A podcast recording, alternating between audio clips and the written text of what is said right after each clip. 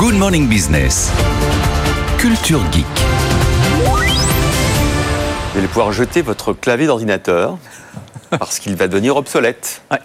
Avec un nouveau bouton qui va apparaître, ça arrive pas quand même tous les, tous les 4 jeudis. hein. Ça arrive très très rarement, effectivement, et c'est un bouton évidemment lié à l'intelligence artificielle. Alors, Un bouton IA. Un bouton IA, c'est vraiment ça. Alors c'est Microsoft hein, qui a annoncé ça. On va voir apparaître dans les mois qui viennent des claviers avec une nouvelle touche. Incroyable. Une nouvelle touche copilote. Alors elle sera euh, placée pour, euh, si vous vi- visualisez un petit peu le clavier, entre la touche Alt droite, donc c'est à côté de la barre espace, et les flèches haut bas gauche droit. Donc Mais elle remplace plutôt- une touche ou pas? Non. Exactement, ouais. En fait, elle est vraiment entre, entre ces deux touches-là. Et Mais il y avait quoi aujourd'hui entre ces deux alors touches-là? vous avez une touche, la, la touche menu, je sais pas si vous voyez, Ah. qu'on n'utilise jamais, hein, donc peut-être pour ça aussi. Donc elle remplacera cette, cette touche-là. Donc on aura le petit logo Copilot, puisque la touche s'appellera Copilot. Et Copilot, c'est quoi? C'est l'assistant virtuel de Microsoft, euh, j'allais dire dopé à ChatGPT. En gros, ce sera un peu le bouton magique de l'intelligence artificielle qui pourra servir à invoquer euh, l'IA quand on est en train de travailler. Donc par exemple, j'appuie sur la touche et je, je quoi je, je parle? Alors non, vous parlez pas, vous allez écrire par exemple, je sais pas, vous êtes sur internet, vous êtes sur une page, vous voulez avoir un résumé de la page. Vous appuyez sur le bouton copilote,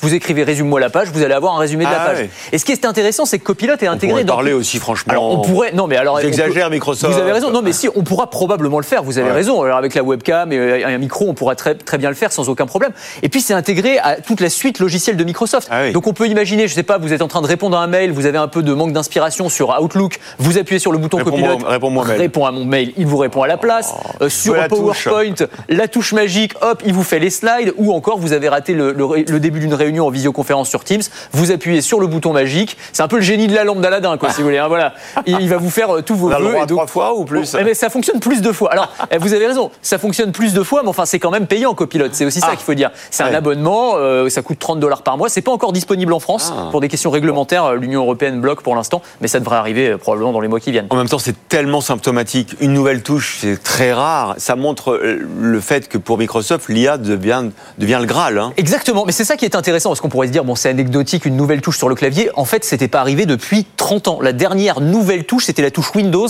apparue en 1994.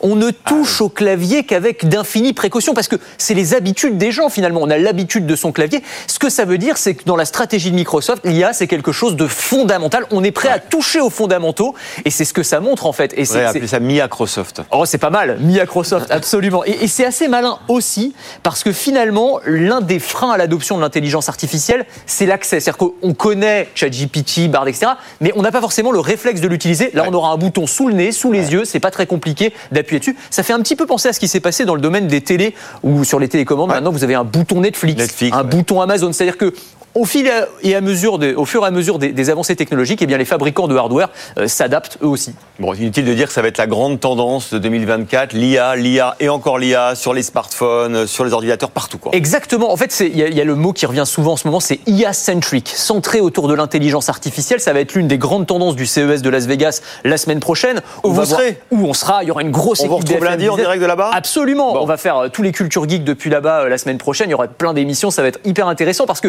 on aura tous les fabricants de PC. Alors il y aura ces nouveaux claviers, Ouais. mais vous avez aussi des puces spécialement dédiées à l'intelligence artificielle, les premiers smartphones avec de l'IA. Il y a Ah beaucoup oui. de marketing aussi hein, derrière tout ça. Faut pas se mentir. Oui, mais je pense quand même que contrairement à Meta, qui était en fait euh, peut-être euh, une voie sans issue, euh, là, l'IA, ça va vraiment révolutionner toute, toute l'industrie. Il y a une vraie révolution technologique. Il y a aussi un peu de marketing derrière. Oui. En tout cas, ça va être hyper intéressant de voir comment tous ces géants de la tech sont en train de se, se positionner. Eh bien, écoutez, bon voyage. Hein Mais oui, merci. Eh ben, on sera très heureux de vous accueillir tous les jours en direct euh, du CES de Las Vegas, dans Good Morning Business, le midi, le soir, dans Tech Co, bien évidemment, avec plein de, de numéros spéciaux pour cette émission.